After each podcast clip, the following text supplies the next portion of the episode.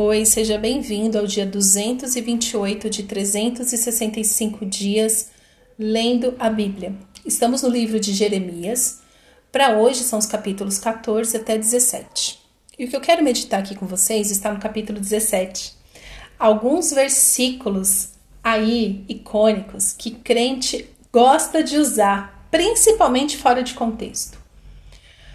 É por isso que é importante você ler sua Bíblia toda porque você tem que aprender a interpretar Bíblia tanto no contexto ali específico em que aquele versículo se encontra, quanto a Bíblia toda. Por quê? Porque ela não se contradiz, porque a palavra de Deus, ela é perfeita.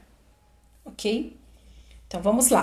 No capítulo 17, no versos 5 e 6 diz o seguinte: Assim diz o Senhor: Maldito aquele que confia no ser humano, que faz da carne mortal o seu braço e cujo coração se desvia do Senhor. Porque ele será como um arbusto solitário no deserto e não verá quando vier o bem. Pelo contrário, morará nos lugares secos do deserto, na terra salgada e inabitável. Esse versículo todo mundo ama, né? Usar maldita, maldito do homem que confia no homem. É. O que o Senhor está falando aqui é essa maldição, maldito do homem que confia no homem, ou seja, que faz do homem o seu braço, faz tem no homem a sua força. Com isso o coração se desvia. Isso daqui é idolatria. Isso daqui é idolatria. Então, quando eu falo idolatria, talvez possa vir à sua mente aquela imagem de uma pessoa se prostrando diante de outra, né, ali adorando, né, e tal. Mas a idolatria pode estar acontecendo agora na sua vida e você não reparou. Porque essa questão de confiar no homem é quando você limita alguma ação do Senhor na sua vida, quando você não confia no Senhor, mas você confia na limitação de um ser humano. Então é muito comum eu conversar com uma pessoa e eu falar para ela assim: olha, faz isso. Ela, não, mas Fulano, Ciclano, né? Eu ué, mas Deus é maior que o ser humano. Se Deus quiser fazer, é Ele que faz o milagre, é Ele que move corações. Então, ah, por exemplo, né? Quando eu converso com uma mulher solteira que ela quer casar, mas ela fala assim: ai, mas não tem homem. Eu falei, mas gente, você não tá pedindo para o Senhor o marido, você não quer casar? Que fé é essa que já fala assim, ah, eu quero casar, mas não tem homem. Então você não está confiando que Deus possa te dar um marido, que você possa ter um casamento abençoado, né? Aí fica aí com essa, ai, mas é porque tá difícil, não sei o quê. Então você está confiando mais em homens do que no Senhor. Isso é idolatria. Eu falo isso com muito temor, entende? Então, cuidado, porque a sua boca fala do que o seu coração está cheio. Então, mesmo tempo que você fala assim, ah, eu quero casar, mas não tem homem, Deus fala assim, ué, mas você tá, então tá olhando ao seu redor e não tá olhando para mim.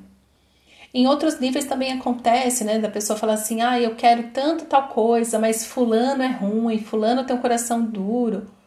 Limita a sua vida, as suas atitudes, que deveria ser uma atitude de fé é, por causa de homens.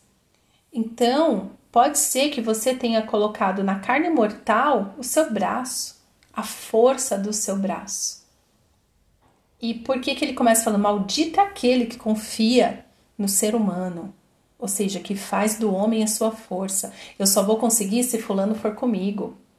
Só vai dar certo se Fulano orar por mim. Né? Uma vez conversando com a pessoa, ela falou assim: Nossa, não, ai, para fazer isso eu tenho que ir lá perguntar para o profeta, porque se o profeta falar, acontece. Amado, Deus é quem fala, é Deus que faz acontecer. Não importa se o profeta falou ou não falou, não. É Deus que tem que ministrar o seu coração. Mas tem pessoas que colocam a fé. Ah, vou pedir para fulano orar porque a oração dele funciona. Pronto, já colocou a sua fé em homens. já, perdão. Já colocou a sua fé em homens e não no Senhor. Qual que é o problema dessa pessoa? Qual que é o problema da idolatria? É que será como um arbusto solitário no deserto. A pessoa se sente sozinha, a solidão bate. Porque assim, o que nos preenche é a nossa vida com o Senhor. É a nossa espiritualidade em prática que faz com que a gente tenha uma vida é, boa, uma vida feliz no Senhor. Mas aquela pessoa cujo coração se desvia do Senhor se torna uma pessoa solitária no deserto. E mais, solitária no deserto e não verá quando vier o bem. Se torna uma pessoa pessimista. E o pessimismo é um lugar muito solitário. Por quê? Porque a pessoa começa a se alimentar de coisas negativas. A sua esperança começa a se esvair e ela não consegue enxergar o bem quando ele aparece. Não consegue enxergar o marido que está tanto esperando. Não consegue enxergar uma boa oportunidade de emprego. Não consegue enxergar a transformação no seu casamento. Não verá quando vier o bem. Pelo contrário, morará nos lugares secos do deserto, na terra salgada e inabitável.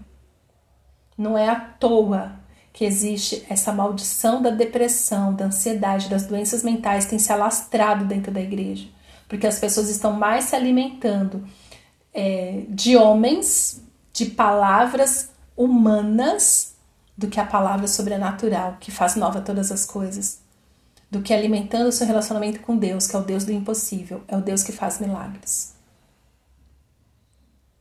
Pode ser que esteja aí o seu problema. Então fica aqui a pergunta: aonde você tem colocado a sua força. Força é aquilo onde você gasta tempo, gasta sua atenção, é aquilo que enche o seu coração. A boca fala do que o coração está cheio.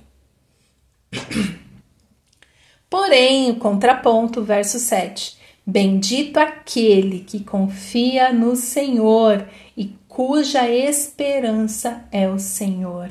Aleluia. Verso 8: Porque ele é como a árvore plantada junto às águas, que estende as suas raízes para o ribeiro, e não receia quando vem o calor, porque as suas folhas permanecem verdes, e no ano da seca não se perturba, nem deixa de dar fruto. Gente, confie no Senhor de todo o seu coração. Bendito é aquele que confia no Senhor e cuja esperança é o Senhor. Para você confiar o Senhor para o Senhor, para Deus ser a sua esperança, você precisa saber quem Ele é. Ele precisa ser o seu Deus, o Deus do seu coração. Eu sei quem é o meu Deus, por isso eu confio.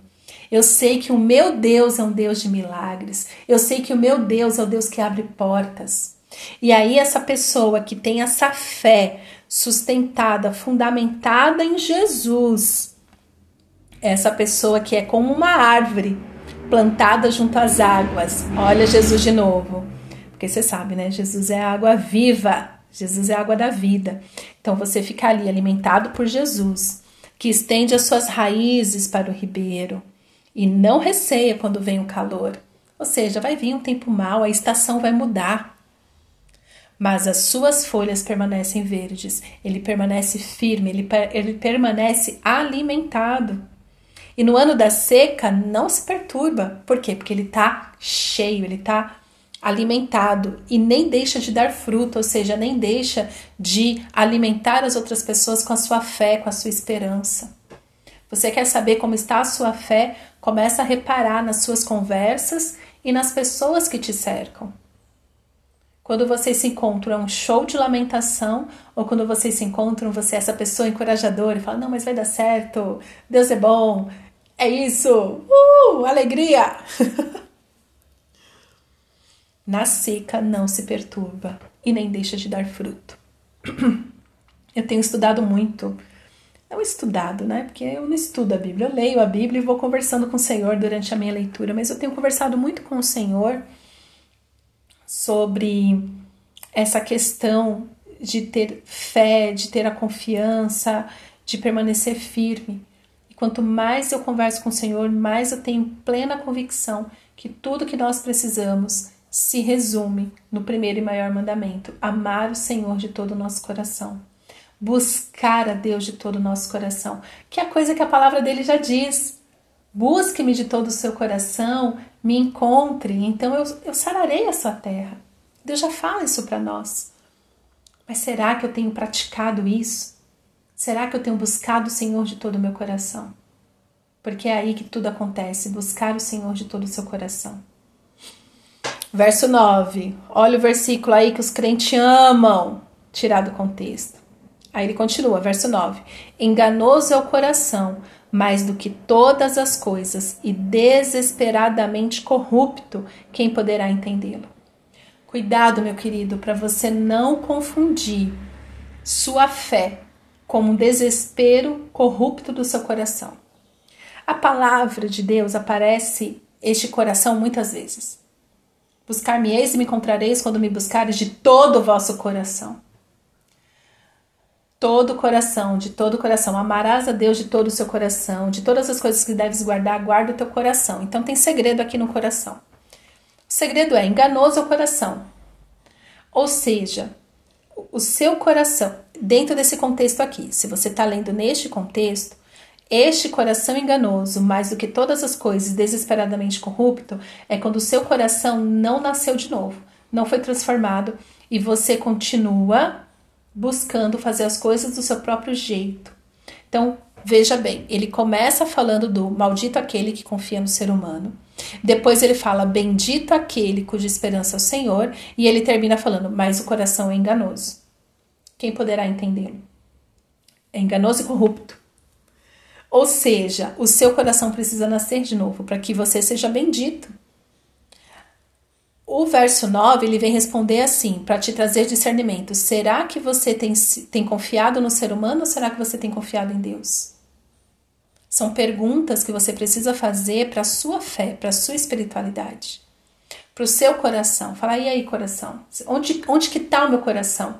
Porque um coração que confia no ser humano, ele é desesperadamente corrupto, ele fica correndo atrás do vento. Mas um coração realmente rendido ao Senhor, que confia no Senhor, é esse que permanece tranquilo, é esse que não enfraquece. Então você tem aí duas partes e no meio de tudo isso o coração, que tem o desespero para a corrupção. Por que desesperadamente corrupto? Porque o coração o ser humano quer fazer as coisas do jeito dele sem depender de Deus. Essa é a rebeldia que o pecado nos trouxe. O que é rebeldia? Rebeldia é quando você quer fazer as coisas pelo seu egoísmo e não considerando a palavra de Deus na sua vida. É aí que está o problema. No verso 10, o Senhor fala, né? Então, beleza, né? Aí tá falando, mas enganoso o coração. Ai, meu Deus, como eu sou corrupto. Verso 10. Eu sou, eu, o Senhor, sondo o coração.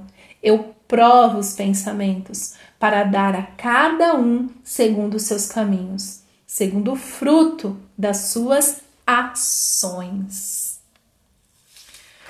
Então, de novo, maldito aquele que confia no ser humano, bendito aquele que confia no Senhor. Porém, o coração é enganoso. Como eu sei se eu estou no caminho certo?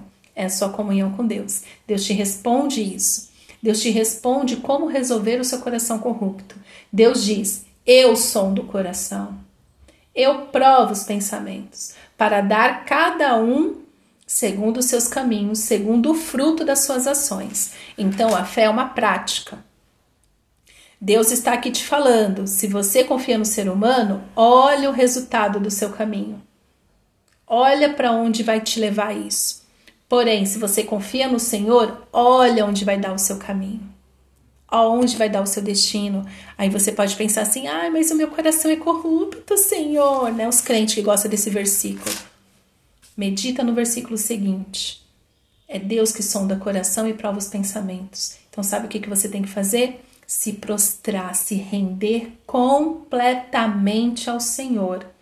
É aí, é aí que você vai encontrar a fonte de vida que é Jesus. É aí que você vai ter o seu coração alinhado ao coração de Deus. E é aí que você vai experimentar da bondade e viver os milagres do Senhor na sua vida. Amém? Amém, igreja? Entendeu? Então nunca mais use esse versículo fora de contexto. Ah, é que o coração é corrupto, né? Entenda qual a corrupção que Deus está falando aqui. A corrupção é isso, onde está a sua fé. É aí que está a sua confissão. E como você saber? O temor do Senhor, porque Deus sonda. Senhor, sonda meu coração e prova os meus pensamentos. Vê se há em mim algum caminho mau e livra-me e guia-me pelo caminho eterno. É essa oração constante que você tem que fazer. Amém? Amém, igreja? Pai, obrigado pela tua palavra. Te pedimos, Senhor, de uma maneira especial hoje. Sonda, Senhor, os nossos corações, prova os nossos pensamentos. Alinha, Senhor, o nosso coração ao teu. Sabemos, Senhor, que o Senhor vai nos retribuir segundo as nossas ações. Então, Senhor, endireita os nossos caminhos. Nos ajuda, Senhor, a colocar a nossa confiança completamente em Ti. Queremos ser, Senhor, essa árvore plantada junto às águas. Queremos, Senhor, ser, ser essa pessoa que não receia o calor, onde as nossas folhas permanecem verdes e que no ano da seca não ficamos perturbados. Mas que tenhamos, Senhor, realmente os nossos olhos fixos em Ti, que a nossa fé seja o Senhor em todo o tempo. É o que te pedimos, Pai, em nome de Jesus. Amém.